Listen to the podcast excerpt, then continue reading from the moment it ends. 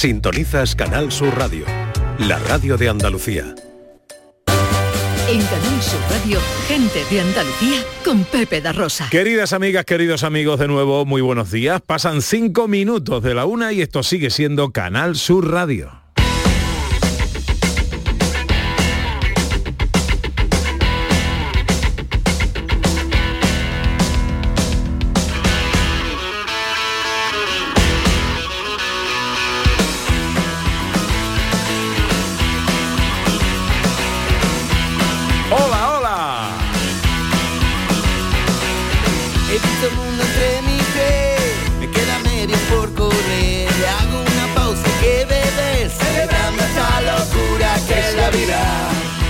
¿Cómo están? ¿Cómo llevan esta mañana de sábado 6 de mayo de 2023? Con tu sombrero de cartón, pide un deseo. Ojalá en la compañía de sus amigos de la radio lo esté pasando bien la gente de Andalucía.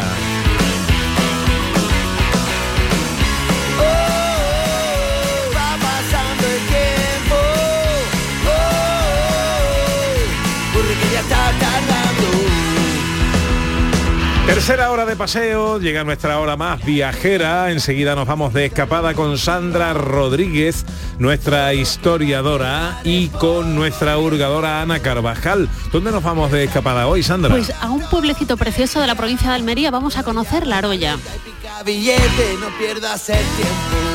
Hay cosas que hacer en la roya, ¿no, Ana? Hay cosas que hacer, hay cosas muy interesantes, tanto en la localidad como en su naturaleza.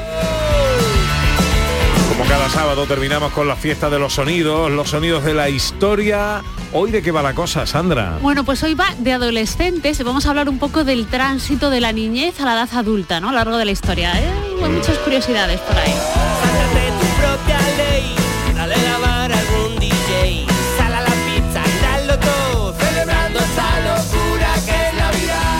Esta locura que es la vida, mientras vemos a un Carlos III ya coronado, no sé si deseando que acabe la ceremonia. eh, el, el protocolo, la ceremoniosidad, si me permiten la expresión, de los británicos que no pasa. Es, es un, es un momento histórico el que estamos viviendo, porque, pero la ropa que lleva, ¿no? Los, los bastones de mando que lleva, la corona, cómo va rodeado, ¿no? La- el concepto del sitio donde están, Los, tiene los impor- ro- los ropajes y... los ropajes, todo. O sea, esto no, esto lo hacen igual que, que hace que hace 100 algo- años o no, 200 no, años. bastante más. Seguramente la tradición en la abadía de Westminster es donde se coronaban todos los reyes. No, pero quiero decir que mantienen eh, Sí, sí. El, el protocolo exactamente igual, ¿no? protocolo, No, sí. lo, no lo cambian. No No, lo cambian. Aquí Y hemos sido bastante más discretos. o, ahí... El ceremonial es muy importante en las monarquías en todas estas instituciones que tienen un peso histórico tan importante, pues destaca las ceremonias tienen su, su valor y bueno, esto se transmite para todo el mundo, ¿no? Es Carlos III de Inglaterra, que es una figura monárquica importantísima a nivel Yo mundial. diría que el cetro le está pesando. Yo, ¿eh? yo le veo cansadillo, ¿eh? Eh, Yo, le veo cansadillo a Carlos. Sí. es que es Carlos ya está, mayorcete ya. está ya- Le, le veo poco brío, ¿eh? Le No veo... es su madre, no es su madre. que- Es que pesa en su tela, ¿eh? A ver, Eso es oro, tiene una ahí, edad. oro, oro, oro del bueno, ¿sabes? Este Y está que- diciendo ya acabar, acabar, porque... Eh, Yo creo que está diciendo, ¿y el whisky cuando toca el whisky? Eh, Yo creo que lo lleva debajo de la corona, una picadita ahí. Eh, tiene cara de agotado, eh, la criatura. Tiene 74 años, ¿eh? El Ah, Tampoco es tanto, tampoco Carlos es tanto. Es III. verdad, Te- tampoco es tanto. con... sí. Bueno, ¿qué digo yo? Que eh, vamos a hablar de historia.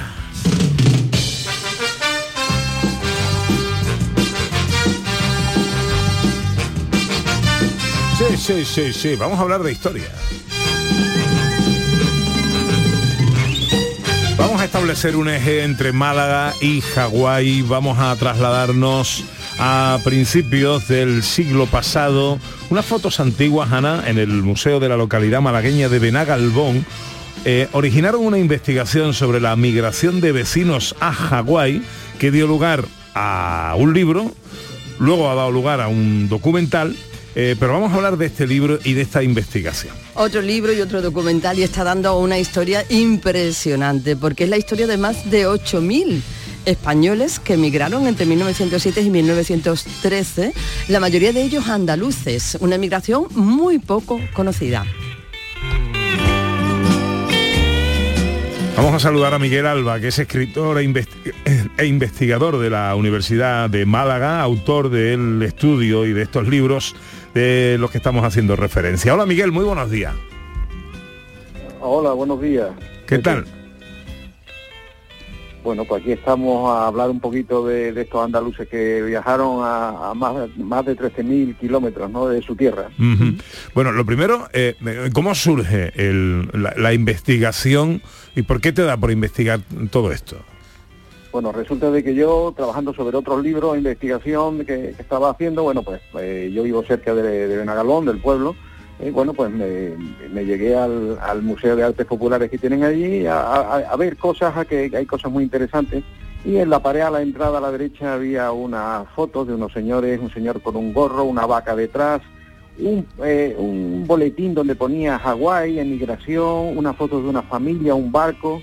Y claro, yo le pregunté a la señora, digo, ¿esto qué es? Y me dice, estos son eh, be- benagalboneses que se fueron a la isla Hawái a trabajar en la caña de azúcar, ¿no?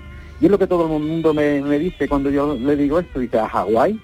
Porque si vemos, bueno, eh, hubo españoles que emigraron pues a Brasil, Argentina, Chile, pero a Hawái no era muy conocido o, o bastante desconocido, ¿no? Y fueron muchos, sin embargo, y la mayoría de ellos andaluces, ¿no?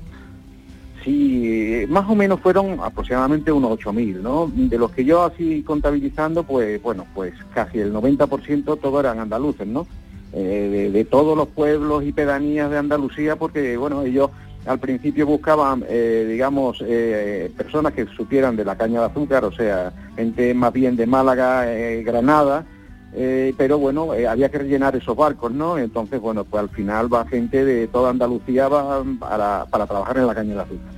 Ujú. ¿Y por qué, Miguel? Porque esto ha sido tan poco conocido, como bien dices, no todos sabemos de la emigración a Argentina, a otros países, pero ¿por qué em, ha sido tan poco, co- porque no sabíamos, o bueno, eh, porque no era así tan popular, ¿no? Que habían emigrado tantos andaluces a Hawái. Bueno, eh, yo haciendo temas de historia, el tema de la guerra civil, digamos que ha tapado muchas historias de estas, ¿no? Antiguas. Entonces, esta eh, me sale, ya te digo, casi de casualidad, ¿no? Buscando otras cosas y me aparecen estas fotos. Y bueno, y poco a poco, bueno, con el tema de redes sociales y tal, bueno, pues eh, al final pues empecé a conocer, bueno, familiares que vivían, eh, sobre todo en California, porque eh, casi el 90% de todos los andaluces, una vez que están en Hawái, bueno, las condiciones que le prometieron no eran ni la mitad de la mitad reales y entonces, bueno, pues el único sitio que podían estar más cercano era, era California, que es donde están casi todos, digamos, estos descendientes de andaluces en la zona de Bacaville, Brooklyn, San Diego, toda esta zona de ahí. Nuestra historiadora Sandra Rodríguez quiere hacerte alguna pregunta. Exacto, porque Miguel, Oye. justo una de las cosas que comentabas eh, bueno, en el documental, en los libros, era el tema de las duras condiciones de vida que se encontraron estos españoles que emigraron a, a Hawái a trabajar en la caña de azúcar. Sí. Bueno, eh, vamos a ver, eh, resulta de que eh, los españoles aquí, o sea, eh, vienen eh, personas de, de, de Hawái, eh, que eran americanos, y vienen a contratar eh, aquí a Málaga, desde Málaga porque era el puerto más grande, y desde aquí, bueno, pues tenían esa infraestructura para poder trabajar e ir a visitar para Motril, Salobreña, toda esta zona de Málaga, eh, entonces, bueno, eh, le hacen unas promesas, que en este caso eran, bueno, pues 24 dólares, eh, bueno, según las edades, la señora menos, eh, bueno, hasta cierta edad, creo que eran 15 años, 14 o 15 años, ¿no? Entonces resulta de que le prometen, bueno, pues una casa, un acre de terreno, la leña gratis, colegio, médicos, y bueno, y cuando llegan allí estas criaturas, bueno, pues se dan cuenta de que, bueno, que es la mitad de la mitad, ¿no? No había, no había casi nada de lo que le habían prometido, ¿no? Entonces, bueno, pues eso, eh, aparte de eso tenían allí dos lunas, que eran, digamos, los encargados de las, de, la- de las plantaciones, que el trato era bastante vejatorio. Eh, el idioma, estas familias que tenemos que pensar hace un siglo, que muchos de ellos no habían visto ni un barco cuando se suben en, el- en los barcos ni el mar, ¿no? Mm, Entonces claro. todas estas historias hacen que, que estas criaturas, bueno, aquí este trato, el idioma, eh, a mí me contaban una de, los de los bisnietos cuando estuve allí, eh, que bueno, que le tenían que poner cartones en, la, en las ventanas para que el, Wow. el, el Baunaloa, cuando pegaba allí el reventón, pues la ceniza se llenaba la casa, ¿no? Una serie de historias que hacen que ellos no se encuentren a gusto y no conocían y por eso se van a California, donde, claro, al ser la, la temperatura y el clima muy parecido es donde ellos empiezan a triunfar, ¿no? Claro. Y otra pregunta, Miguel, porque entiendo que la mucho del proceso de investigación que has hecho ha sido de historia oral, ¿no? Hablando con estos descendientes, que ya serían bisnietos, ¿no? Como dices, o nietos. Estamos hablando de cuatro y cinco generaciones. O sea, eh, yo una vez que esto, que esto ya, bueno, eh, el primer libro este, el de Heliópolis, el, y el segundo de Orterix, bueno, pues resulta de que, bueno, voy conociendo, voy conociendo, y eh, bueno, precisamente me llaman para de Canal Sur con el que hicimos el documental Pasaje a Hawái, de que me dio la oportunidad de ir a California y a Hawái a conocer a estos descendientes, ¿no? Donde me he encontrado cosas muy interesantes eh, como, como bueno, como siguen haciendo algunas familias los chorizos y las morcillas que les que le, que le, qué le aprendió a hacer sus abuelas y abuelitas, ¿no? Y abuelitas con W. O, dice, o me dijeron que, que bueno que el cariño de un abuelo y una abuela española allí no, no existía, que ellos se acuerdan siempre de su abuelo, Oh, su abuela claro. vestida de negro con su con a- siempre abrazado a ellos, su abuelillo con, con el cigarrillo en la boca medio caído con la gorra, ¿no? Abrazado siempre a ellos, ¿no? Wow. Cosas de ese tipo. Uf, qué, Bueno, qué emocionante. bonito. Y que todavía preserven, ¿no? Después de tres, dos o tres, tres o cuatro generaciones a- en el Cuatro o tiempo. cinco, cuatro, Cuatro cinco, cinco estamos que hablando todavía- de bisnietos. Uf, pues, Eh, Sí, Miguel. bueno, ellos, eh, bueno, hacen las paellas Ah. eh, a su manera, ¿no? Pero, pero bueno, eh, cuando eh, precisamente en el documental aparece una paella que hizo una señora, bueno, le echaba de todo, digo, veremos a ver si no podemos comer esto. porque, Era un arroz, ¿no? La paella con arroz y un, montón de historias, ¿no? Pero bueno, una señora tenía semillas de hace 100 años, de pimientos de su abuelo, Ah. y la, reco- la recogía todos los años, ¿no? Eh, no sé, eh, son cosas tan emocionantes y tan emotivas, ¿no? Porque cuando llegas allí, ellos te reciben con jamón y queso, que me decían, cada vez que íbamos de casa en casa, claro, las criaturas nos, nos daban jamón y queso español, y en cámara me decían, Miguel, otra vez jamón y queso. Y yo, ¿cómo? jamón y queso. Claro, lo me- para ellos lo me- queso, porque para ellos es lo mejor del Lo mundo. mejor que tenía. y aparte claro. es muy difícil Claro. encontrar seguramente a lo mejor allí Que jamón es- español o queso claro. español, Sí, claro. y, más, y la- y lo que vale, ¿no? Llevar Lo un que jamón vale, allí, ¿no? claro, Claro. claro. Miguel, esto tiene un montón de cosas y evidentemente no tenemos tiempo para contarlo todo, pero sí que me gustaría que eh, nos dijeran los nombres de eh, los libros donde nuestros oyentes pueden encontrar toda esta información y toda esta historia ya bien detallada con todo lo que tú has investigado y todo lo que has escrito sobre ello. Mira, sería el SS Heliópolis, la primera migración de Andalucía a Hawái, 1907, y después el segundo que lo escribí porque hubo 58 niños muertos por el camino, eh, porque claro. fue una barbaridad, que es, es el- el- la Odisea del Orteric, ¿no? Entonces, esto lo bueno que ha tenido es que se ha traducido al inglés los dos, el último ha salido hace una semana, y no pueden imaginar las cartas que me están mandando, ¿no? De agradecimiento y que lo van a guardar para su nieto y bisnieto para que sepan las causas y los motivos por qué se fueron, porque ellos sabían lo mal que estuvieron allí, pero no sabían el por qué, ¿no?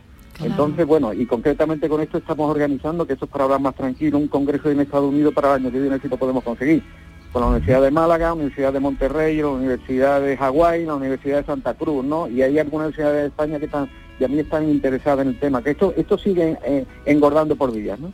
Qué maravilla. Apasionante, eh, sin duda. Miguel Alba es escritor e investigador de la Universidad de Málaga. Miguel, gracias por atendernos. Nada, gracias a vosotros por el interés.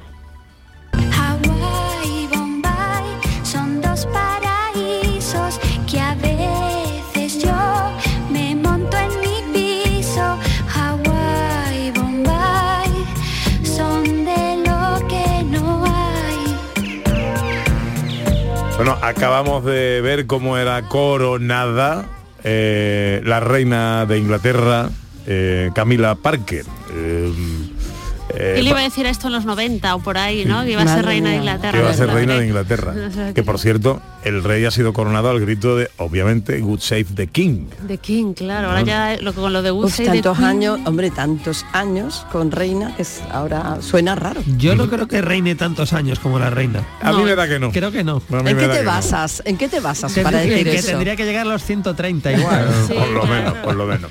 Una y 19, enseguida nos vamos de escapada.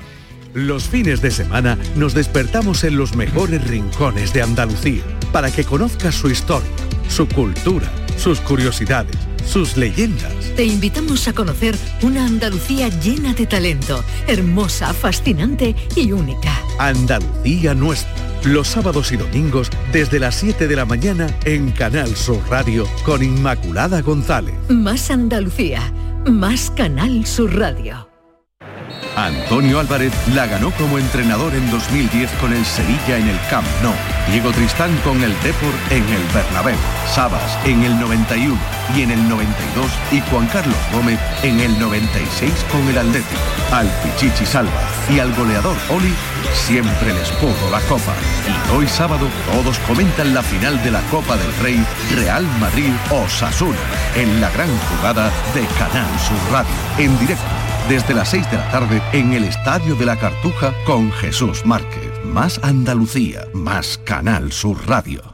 Vete a dormir con una sonrisa, con el show del comandante Lara. El humor más travieso, los invitados más divertidos, las mejores versiones musicales de Calambre. El show del comandante Lara. Los domingos en la medianoche en Canal Sur Radio. Más Andalucía, más Canal Sur Radio.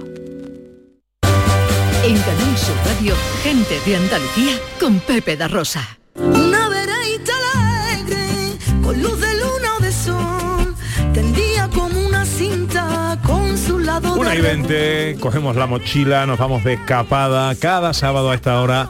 Un rincón al que escaparnos, un rincón que descubrir, lugares hermosos en nuestra geografía. ¿Dónde nos escapamos hoy, Sandra? Hoy vamos a La Roya.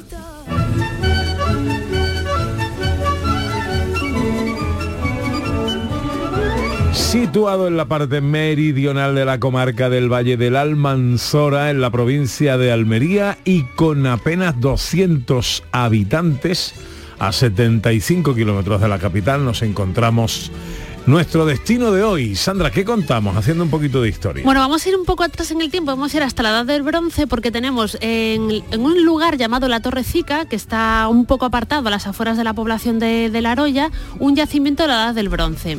Este yacimiento se habitó durante mucho tiempo, está en, tiene una extensión de aproximadamente 7.500 metros, está como 810 metros sobre el nivel del mar, ¿vale? Pero no tiene mucha visibilidad. Y allí también se construyó en época árabe una torre vigía. Con el tiempo, tanto los restos de la torre vigía como otros restos se aprovecharon para hacer un pequeño, un pequeño cortijo, que es lo que se puede ver a día de hoy, pero hoy en día todavía se, se pueden ver restos y es un poblado de la edad del bronce. Entonces podemos decir que el término municipal donde hoy está La Roya, pues tiene un pasado arqueológico bastante lejano en el tiempo. La Roya como tal, lo que los estudios dicen que, que sobre todo su origen o los primeros datos que nos llegan de ella son de época islámica. Esto era importante porque era una zona agrícola rica y está muy cerca de, bueno, es- está en la comarca de- del mármol, entonces todo, se, se dedicaban a la explotación de mineral y también a la agricultura, ganadería, era muy importante en tema de almendros, olivo, todavía sigue siendo a día de hoy.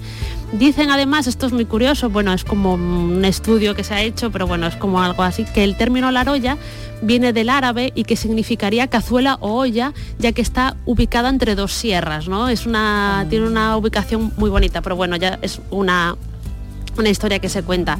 En el año 1501 ya es castellano y se le va a conceder el privilegio de ciudad, ¿vale? A través de cédula real. Pero con el tiempo va a ser incluida en el término municipal de Baza, a pesar de que está lejos, ¿vale? De, bueno, relativamente lejos de lo que es. Baza, va a formar parte del término municipal junto con Macael, porque eran zonas como donde se explotaba el mármol y entonces pues tenían mucha importancia a nivel económico, ¿no? Este tipo de recursos. La Roya tuvo mucha repercusión en la revuelta de los moriscos que, hubo en la provincia de Granada, que después se extendió a otras zonas de Andalucía. Y de hecho se ve que después, una vez que termina esta revuelta, se lleva a cabo la repoblación del territorio. Llegan 12 vecinos a- que se reparten las, propiedades que quedaban allí después de que los moriscos terminen expulsados. Respecto a la revuelta de los moriscos, hemos hablado muchas veces de esto, pero lo recordamos un poco porque ya comentó que afectó bastante a la Roya. Recordamos que esto empezó en el año 1568, que estamos en tiempos de Felipe II. El conflicto va a durar hasta el año 1571 y como causa principal, ¿vale? De que los moriscos se levanten fue porque hay una hay un decreto, una pragmática de la época que dice en el año 1567, un año antes de la rebelión de los moriscos, que no se puede, ¿vale? No se puede hacer ningún ni- nada cultural que identifique culturalmente nada de origen islámico, ¿vale? Por ejemplo, no se podía hacer ritos, danzas, bailes, llevar perfumes, baños, vestidos, no se podía utilizar la lengua árabe. Es decir, cualquier tradición morisca quedaba totalmente ¿No te dilapidada. podía bañar tampoco? no desde el punto, no como ellos hacían como Ah, los vale. moriscos, ¿vale? Es decir, Vale. tenía que ser un comportamiento 100% como los cristianos, ¿vale? Entonces estos se levantaron en, en armas y al final, bueno, acabó con la expulsión de los moriscos también de, de España. Esto es curioso, ¿vale? ¿Vale? Por comentarlo, porque 40 años antes, estamos en época de Felipe II, pero en época de Carlos V se había hablado también de hacer esta prohibición, ¿vale? De prohibirle a los moriscos tener cualquier tipo de identidad y de, de expresión cultural que los aproximase al Islam. Pero entonces un señor que era Luis Hurtado de Mendoza, que era capitán general del reino, le dijo algo así como que más vale más farda que fe. Es decir, más dinero que fe, ¿vale? Entonces vamos a dejar que sigan siendo como moriscos, pero le vamos a pedir más dinero. Y la curiosidad viene que, se, que este señor consiguió 10.000 ducados extra, ¿vale? De como un impuesto extra de los moriscos, con el que se pagó el palacio de Carlos V de la Alhambra, ¿vale? Entonces ahí está esta importancia. ¿Algún apunte más histórico? Eh, pues mira, para, com- para comentar, eh, también tenemos restos de un castillo, de la iglesia, de la que hablaremos más adelante, que estamos en el siglo XVI, y eh, vamos a hablar un poquito de patrimonio inmaterial, ¿vale? Que son las cuartetas de la Roya. Ah. ¿Vale? Esto es curioso, es una costumbre que se celebra el domingo de Resur- resurrección. El cuartetero se encarga de recitar cuartetas, es una expresión oral compuesta por los vecinos del pueblo y que narran las anécdotas de todo tipo referidas a gente casada. ¿Vale? Estos son como una especie de música o de composición poética literaria que hacen referencia a la gente casada del pueblo y que se recitan en el domingo de resurrección. Una curiosidad, las cuartetas de La Roya. Las cuartetas de la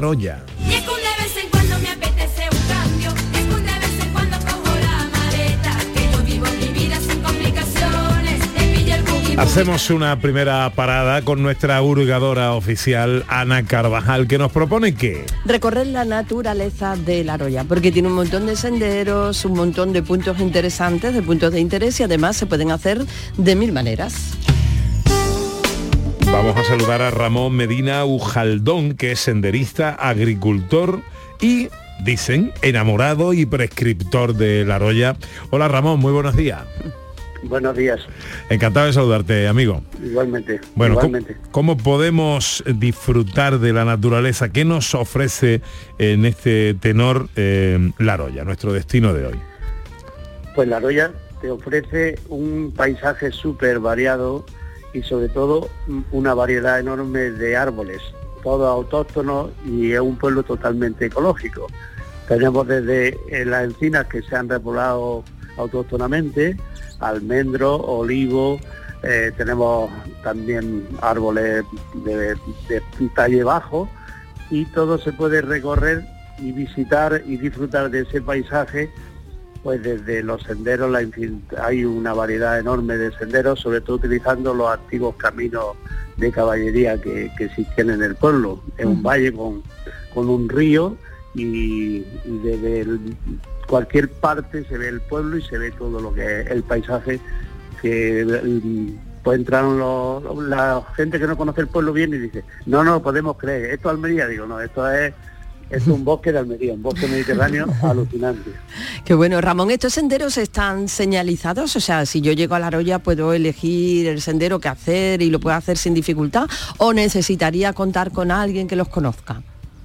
Están totalmente señalizados, hay dos senderos homologados, que, que el, sendero de Reul Alto y el sendero de los Molinos, y luego sobre ese hay uno que es muy especial, que pasa por, sale de un hotel rural mm, que se llama Reul Alto y sale de ahí y es un, un sendero que está eh, eh, tematizado con el cántico espiritual de San Juan de la Cruz. Y es una- ca- cada ciento y pico metros hay una una tablilla de mármol con, con el- los versos, los 39 versos de San Juan de la Cruz.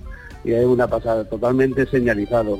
Luego hay otro otro pequeño que es la, la de la Encantada, el sendero de la Encantada, que también es más pequeñito, y así podemos estar pues con muchísimas cosas más. Hay una ruta BTT, en fin, que hay infinidad de, de sitios todos señalizados.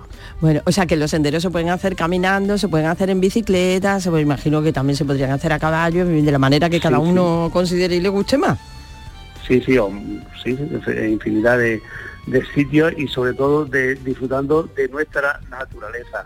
Eh, ya digo, aquí todo es, el agua es de fuentes, que no hay pozos ni hay de eso, y todo ahora mismo se conserva todo en ecológico, todo lo que es la huerta, que se van viendo diferentes eh, huertas, diferentes zonas más boscosas, con menos boscosas.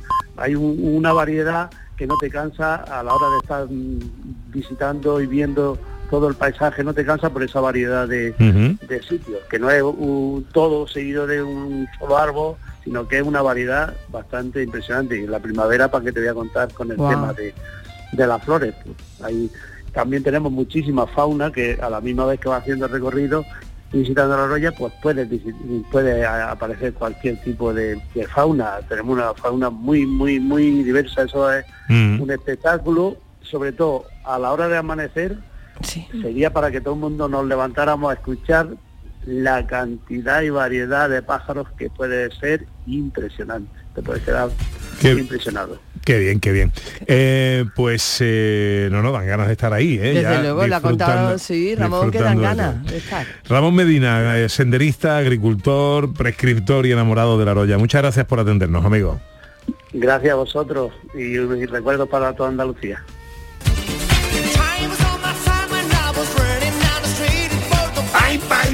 Lo del sendero de la encantada suena a leyenda, ¿no? Eh, suena, pero no, no, no, no conozco si hay algo detrás, pero es muy bonito. Hombre, ¿eh? pero la encantada, pues tiene que ser una leyenda. Tiene que Claro. ser, tiene que ser, sí. Visitas indispensables, Sandra. Bueno, pues la primera de todas, la iglesia parroquial de San Ramón Nonato, es quizá el monumento más importante que tiene el casco urbano de, de La Roya, está edificado en la segunda mitad del siglo XVII.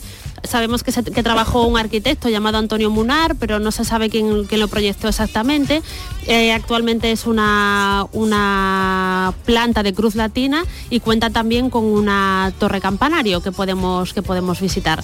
Entonces nuestra primera recomendación es la iglesia parroquial San Ramón Nonato.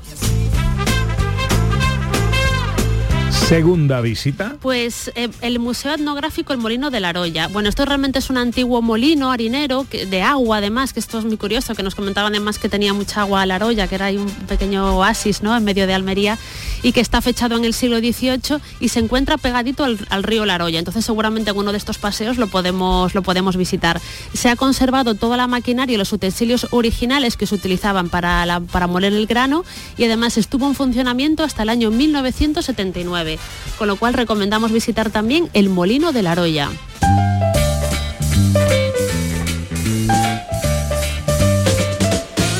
Y tercera visita. Pues una almazara del siglo XVIII. ¿vale? Esto nos dice también la vinculación tan importante que tiene la Roya con la agricultura.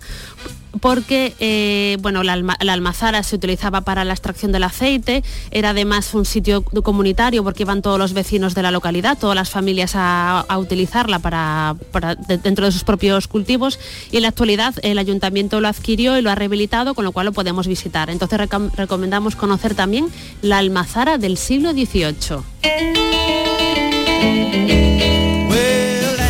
Pues ahí están las tres visitas indispensables que nuestra historiadora Sandra Rodríguez nos recomienda en la escapada a La Roya. La iglesia parroquial de San Ramón Nonato, el Museo Etnográfico El Molino de La Roya y la Almazara del siglo XVIII.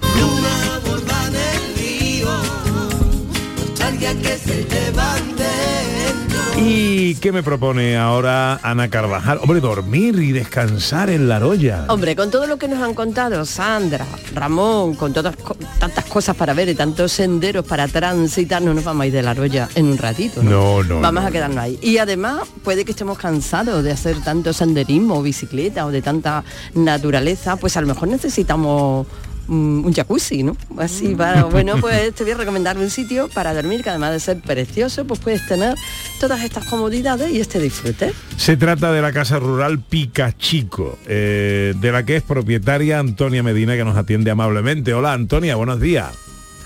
Buenos días, Pepe y Ana, buenos días. Encantado de saludarte, amiga. Bueno, cuéntanos, ¿dónde, dónde está Picachico? Lo primero, ¿dónde encontramos tu casa?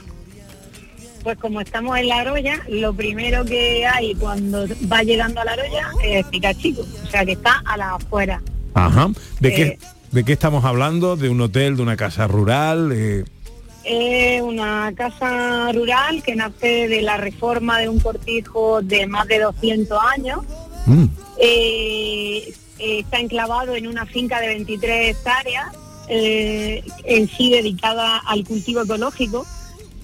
Y bueno, pues bueno, se, se ha hecho la, la modificación respetando espacios, dándole importancia, por ejemplo, a que cada casita tenga su propia terraza con barbacoa para que se pueda contemplar pues Sierra de los Filabres, que es donde nos, nos encontramos.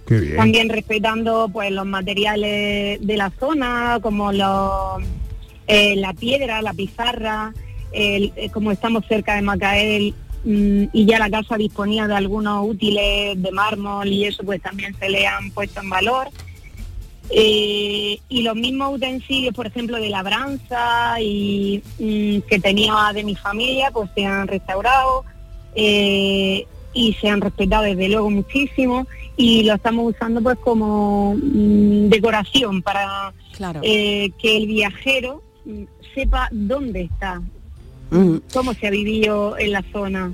Claro, Qué interesante. Bueno, y esto que yo he dicho del jacuzzi, ¿eso me lo he inventado o es verdad que tenéis? que va, que va. No te inventas nada. Está bien, bajo mi punto de vista, pues mantener esa eh, esa forma como dormida de, de vivir en el tiempo, pero hay que prestar eh, y, y proporcionar servicios y comodidades. Entonces, pues empiezas porque el colchón sea súper cómodo, porque ya te decía, porque tenga unas vistas impresionantes desde su dormitorio, desde pero pues un día llegó la idea de y si les pongo aquí para cada pareja su propio jacuzzi dentro de la casa, que lo puedan usar al, eh, a la hora del día que quieran, el tiempo que quieran, desde el jacuzzi que esté, imagínate una pareja que esté ahí simplemente con su agua calentita y esté viendo nevar. Pues, Sí, y surgió así la idea, de hecho lo hice de forma muy tímida porque solo son cinco casitas lo que tengo y, y lo puse en una porque yo decía, pues bueno, si no funciona pues le echo la puerta y ya está, y una inversión que no, pero que va luego poquito a poco, a- cada año a cada casa le iba añadiendo uno porque ha sido Un una, éxito. una muy buena idea. claro, no, tengo no. ahí a mi Pepito lo tengo entregado ahora mismo en la Bueno, página web. Que, que no es un jacuzzi cualquiera, ¿eh? que no se ha ido, se ha ido- ahí te ha gastado tú un dinerito en jacuzzi, ¿eh? Sí, que yo soy, soy muy exagerada, que la, pa- la casa es para dos, pues yo ponía uno para cuatro. ¡Hala! La casa de la- Sí, sí, soy así un poco aburrida. Oye, no, no, pues está genial, ¿eh? Me parece idílica esa Mm. imagen ahí en tu jacuzzi, jacuzzi inmenso con un montón de, de, de- de botoncitos, y eso seguro que funciona muy bien. Eh, mirando a la ventana, viendo la sierra, me parece algo espectacular. Dinos una página web o un teléfono para más información. Pues mira, la página web, pues como el nombre de la casa, creo que es doble punto, picachico.com. Y mi teléfono, como es un negocio muy pequeño, pues yo estoy aquí para todo, para las reservas, para las consultas, para las averías, para todo, para lo que haga falta. Y yo soy Antonia, que ya lo hemos visto, mi teléfono 676 75 50 18. 676 75 50 18 picachico.com en La Roya. No os lo perdáis, ¿eh? meteros en la web y llamar ya a Antonia eh, que se lo van a quitar de las manos. Esto, esto es una preciosidad. Antonia, muchas gracias por atendernos, amiga. Feliz fin de semana. Sí. Igualmente, muchas gracias. La que revive a la poesía en cuanto el día se muere. Oye, me encanta, ¿eh? Es Me encanta La Roya. eh, yo creo que ya es destino ya obligatorio, ¿eh? Y además es lo que han dicho, es que nieva en invierno, es decir, no solamente se puede visitar ahora, que es una época maravillosa para practicar deporte, senderismo y tal, sino que podemos ver la nieve en invierno, que eso es, wow, Bueno, bueno, y en invierno también se puede hacer senderismo. También, Hombre, también. claro. Abrigadito, Te pero- hace un senderismo de esos buenos y luego te meten en el jacuzzi. Yo me he visto que ese jacuzzi mirando la ventana y todo nevado, ¿vale? Lo siento. Mm. ¿Algún apunte más? Bueno, pues es que estamos en Almería y no hemos hablado de lo que se puede comer en la Aroya, que también viene Ah. bien, ¿vale? Entonces algunos platos así que podemos disfrutar de su gastronomía. Migas de trigo, olla de trigo, arroz con conejo, arroz con bacalao y habichuelas, albóndigas de bacalao, frita de conejo, mantecados caseros, tortas de manteca, hornazos, buñuelos, roscos fritos. Es decir, que también hay que llevar, dejarse un huequecito para disfrutar de la comida de la Aroya, que es exquisita. Gentilicio de la Roya. La Aroyano, la Aroyana. Paco y Alberti, Carlos Cano y Juan Ramón Lazú, realista más real. Cada día, cada sábado, un destino en Andalucía. sin dinero, la que revive a la poesía en cuanto el día se muere. A su ventana me asomo y su alegría me hiere. Nadie te va a querer como Andalucía te quiere. Nadie te va a querer como Andalucía. ¿Quién te va a querer? ¿Cómo te quiere Andalucía? Nadie te va a querer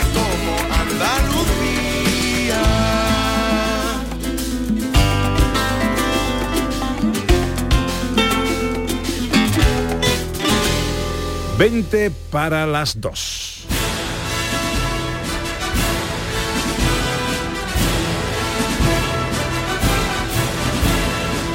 Bueno, este espacio con el que terminamos cada sábado lo llamamos los sonidos de la historia y hoy estos son los sonidos de la historia. Más de 2.000 invitados a esta ceremonia en la abadía de Westminster hoy.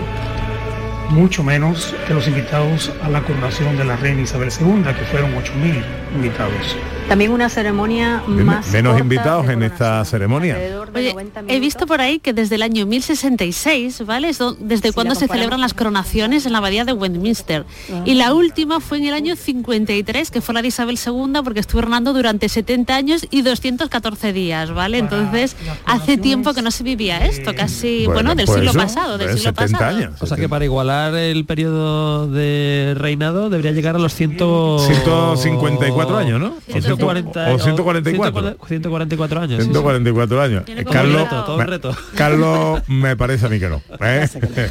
bueno, pues eh, quizás es por ello por lo que eh, en el día de la coronación de estos dos jovenzuelos eh, monarcas británicos ha elegido qué tema Sandra Rodríguez para los sonidos de la historia de Y hoy. de los adolescentes.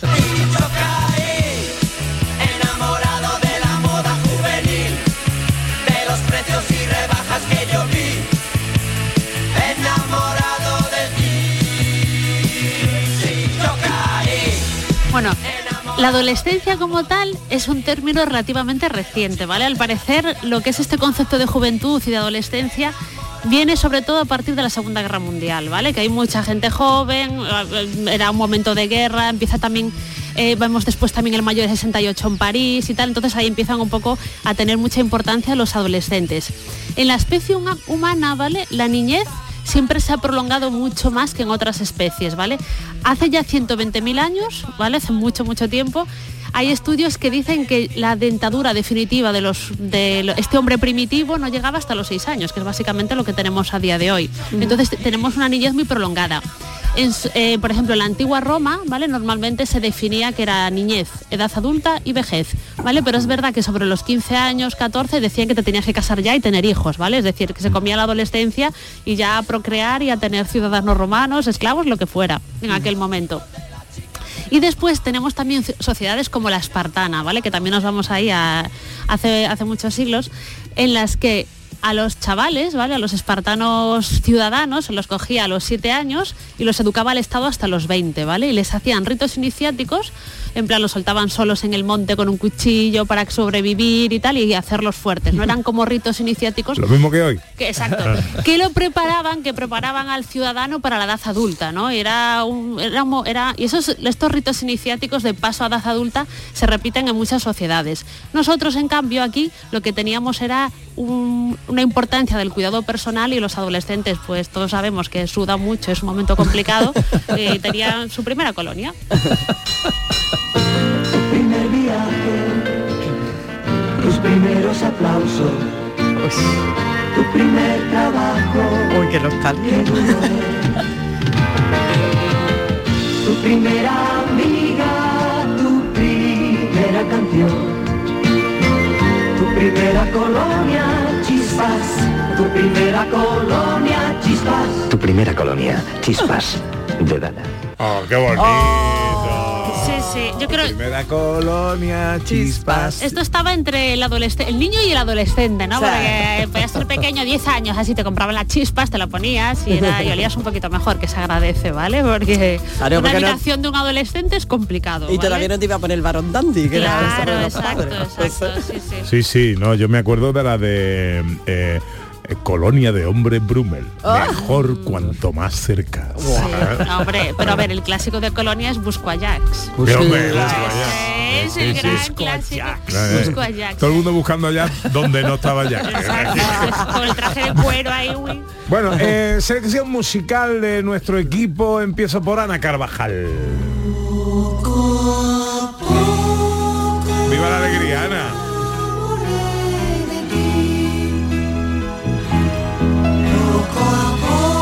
Que es muy bonita. Yo no recuerda la, la época adolescente. La época adolescente, de los bailes apescuezados. come cuello.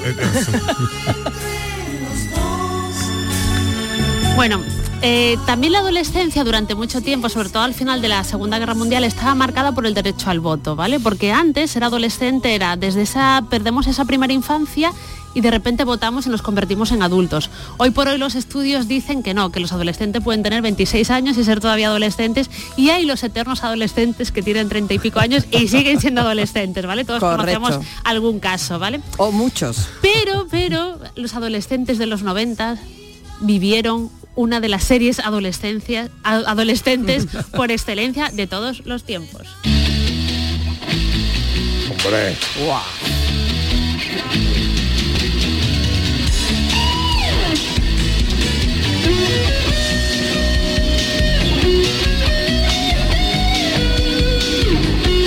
Sensación de vivir. 90, 210. A ver, aquí quiero aclarar, ¿vale? Que la gente veía esta serie que iba de adolescentes y eran señores que iban al instituto, ¿vale? Porque eran todos, había muchos personajes y algunos eran mucho, muy mayores, ya tenían Luke 30 Perry años. parecía que tenía 50. Exacto. es que dices tú, ¿cómo te puedes sentir identificado? Bueno, esto era una serie de televisión cuyo primer capítulo fue en el año 1990 y la serie trataba de la vida de un grupo de jóvenes que vivían en Beverly Hills, California, y existían una escuela ficticia de secundaria que era West Beverly Hills School, muy poco original todo, y tenían problemas típicos de adolescencia, en plan, ¿quién me gusta, quién no me gusta? ¿Voy a la universidad, no voy a la universidad? Bla, bla, bla, bla, bla, bla. Y así estuvieron como 10 años hasta que se terminó el show, que por cierto estaba creado por Darren Star y producido por Aaron Spelling, que era el padre de una de las protagonistas de Sí. Tori Tori Spelling. Ah, ¿sabes? ¿verdad? Correcto. Ahí estaba todo quedaba bueno, en y, casa. y productor de la mitad de la serie que se hacían De entonces. 70, Exacto, ¿eh? exacto. 80, pues sí, dijo, sí. a ver, a la niña le damos un papel, eh, situación de vivir. Sí y fue un sí. pelotazo. A ver y- quién me lo discute. Exacto, pues ahí Esto estaba. se emitió en Telecinco, yo en aquella época estaba en, en Telecinco, lo que, la que- vinieron una vez los actores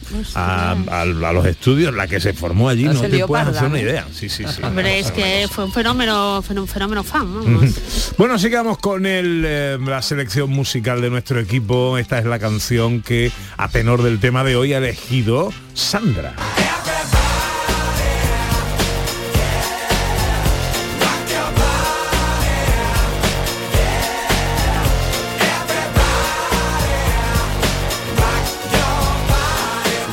Backstreet Boys. Hombre, a ver, yo en su momento nunca fui muy fan de este grupo, ¿vale? Pero ahora lo respeto más. Es que esta canción me parece un pelotazo y aparte es muy bailonga, ¿eh? está muy bien. Sí que lo es, sí que lo es. Oye, a ver, em, ¿os imagináis ahora a, a Carlos III y a, y a Camila saliendo de la abadía de Westminster con esta música? Con esta canción. ¿Eh? Pues sería un pelotazo.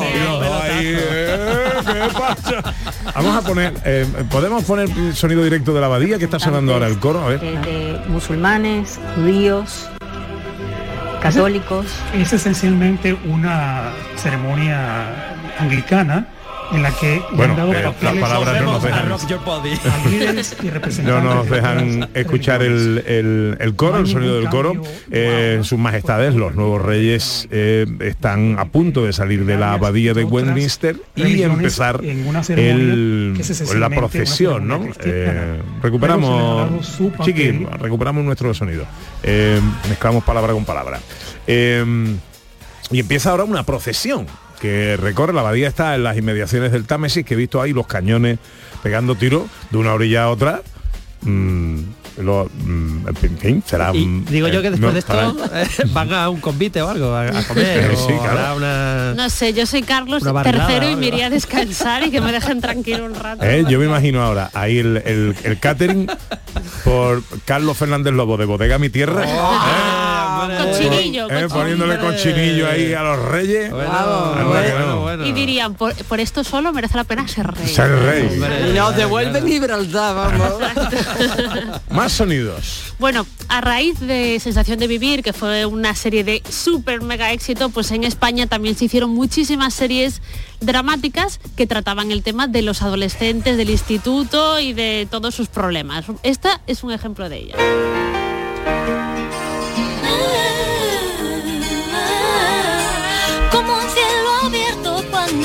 Nadie lo esperaba. Como esa palabra que estremece mi razón. Desde la otra orilla del río que nos separa. Cruzaste nadando a prestarme el corazón. Bueno, esta es la intro de una serie muy famosa también en su momento, que era Compañeros, ¿vale? Que se estrenó en el año 98 y duró el año 2001, 2021, no, 2001, perdón. 2001. O 2002, no estoy segura. Creo que 2002, perdón, lo he dicho un poco de memoria. Y nada, también contaba las tribulaciones de un grupo de estudiantes en un instituto, todo lo que le pasaba, moríos, romances, problemas, sentimientos. Y también hablaba un poco de los profesores, ¿no? Que formaban parte de este instituto y tuvo muchísimo, muchísimo éxito. E incluso yo creo que hace poco se intentó hacer como una vuelta o algo a compañeros, pero no sé en qué quedó aquella cosa. Bueno, pues sigamos con la selección musical. Esto es eh, lo que yo he elegido.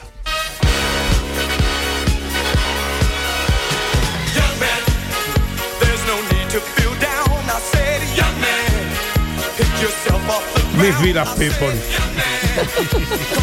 que te recuerda a tu adolescencia, ¿no? Eh, sí, bueno, y porque esta canción hace, Habla también, es verdad. habla de habla de una asociación cristiana de gente joven a la que iban eh, a la que está dedicada la canción John Men's Christian Association que son la- las siglas el acrónimo de Inca ¿no? Eh, y ahí eh, hablan esta gente de gente joven que iban a estos a estos lugares donde se encontraban también se reunía gente eh, homosexual y toda esta historia en la eh, en una asociación cristiana a la que iban gente joven yo esto lo me enteré el otro día ¿eh? O sea No que tenía ni idea. yo he, he bailado esta canción Yo creí que, creí que era como algo de- que quedaba bien, ¿vale? No, no, con este, con este temazo cerraba la, una de las últimas obras de Juan Minuesa. No sé si llegaste Ah, a verla. ¿verdad? Cerraba con esta canción y todos Es cantando, verdad, bailando alrededor del escenario. Sí, sí. Qué chulo.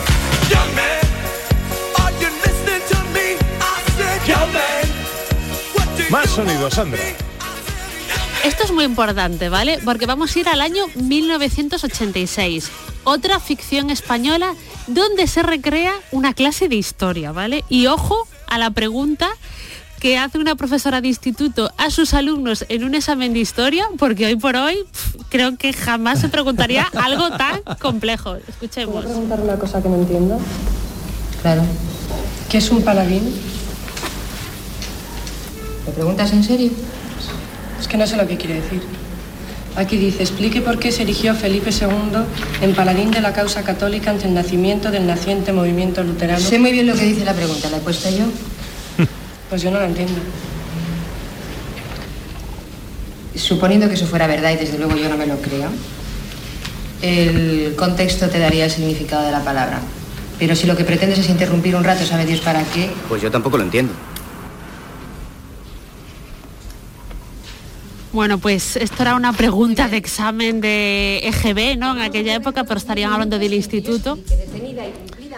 Y ahora la profesora, como le preguntan el examen lo que era paladín y todo este luteranos, Felipe II, interrumpe el examen durante 10 minutos y nada, y se pone ahí a, a, a darles caña a los alumnos. Esto en el año 86, ¿vale? Que hoy por hoy ja- ningún ¿Qué serie? profesor... ¿Qué serie era? Esta es la serie, se llama Segunda Enseñanza. Era una serie dirigida por Pedro Masó y Ana Diosdado era la protagonista. Ana Diosdado. Diosdado, que era profe de historia y que vi- vivía en Madrid, pero se muda a un colegio de Oviedo con su hija y entonces también todas las idas y venidas de este instituto, de los niños y de la relación de ella con el director del colegio, que era Juan Diego, por cierto. La selección musical de Ordóñez.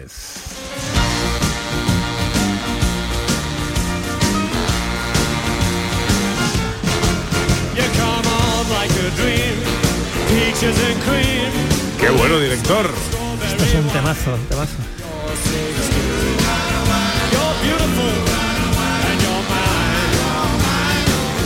Ringo Starr.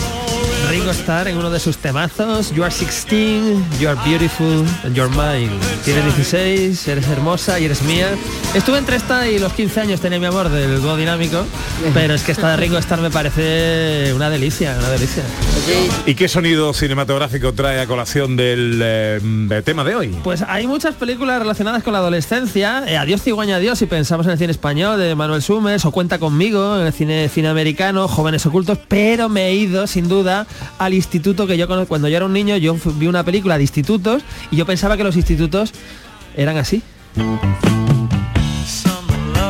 Hombre.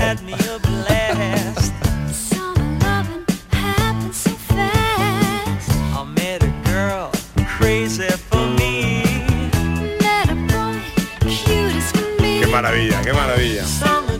Y que no y que no envejece esta banda sonora, No ¿eh? envejece gris, un clásico ya de finales de los 70 con John Travolta, con Olivia Newton-John, ahí en un instituto. Travolta, que era el más joven, tenía 23 o 24, esto ya ni sé, ¿no? Pero Había gente que era padre ya. allí. Por supuesto, pero vamos, me parece un peliculón. Yo la vi de niño en el cine esta película y fue un impacto que dura hasta hoy. Sí, sí.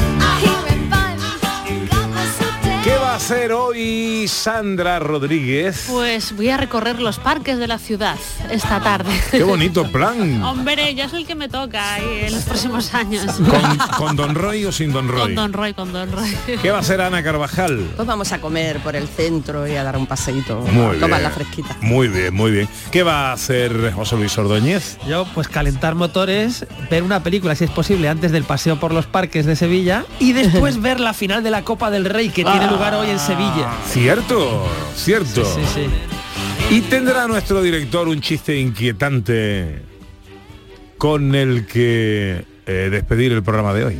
Pues tengo un chiste muy inquietante que yo creo que eh, lo he contado pero hace mucho tiempo y me lo recordó Cristina Leiva el otro día. Eh, y como se acerca el verano ya, pues creo que es pertinente contarlo. ¿Sabéis lo que guarda Darth Vader en su congelador? Ah, ese sí lo sé. Ah, yo también. Eh, Eso ya lo he contado muchas veces. Pepe da Rosa también lo sabe. Venga, Pepe, adivínalo. No, no. En el congelador Darth Vader eh, guarda helado oscuro. Ah. No lo sabía, Pepe. No lo sabía. Ay. Tampoco tenía ninguna necesidad de saberlo. bueno chicos, pasad una buena tarde todos, ¿eh? Veo que estás muy dolida. Pero. Pero nos miramos fijamente y se soluciona de repente. A ver, vamos a conectar. Está cantando el Good Save de King. Sonido directo de la abadía de Westminster. Dios salve al rey. Notas del himno nacional británico.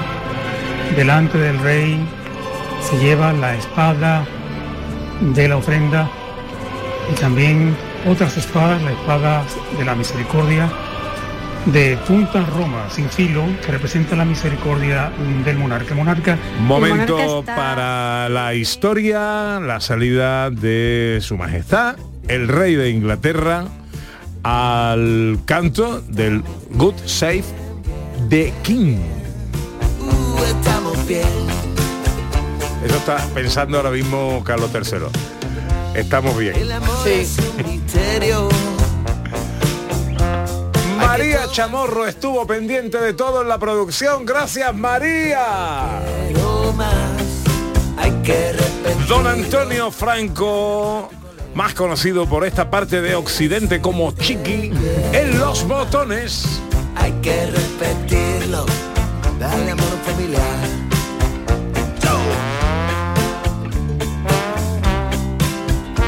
Hasta aquí tres horas de radio de paseo por Andalucía.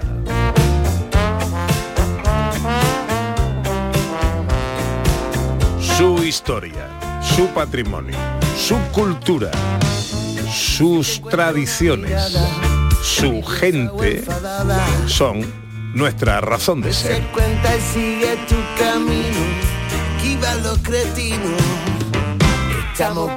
Volveremos mañana, será a las 11 y ojalá estéis todos ahí. Ahora se quedan, os quedáis con la información en Canal Sur Radio. Disfrutad de la vida, comeosla. Cuidadito con el coche si cogéis la carretera. Sed inmensamente felices y hasta mañana si Dios quiere. segundo, pero eso le pasa a todo el mundo. Prueba que te sonrían. Estamos bien.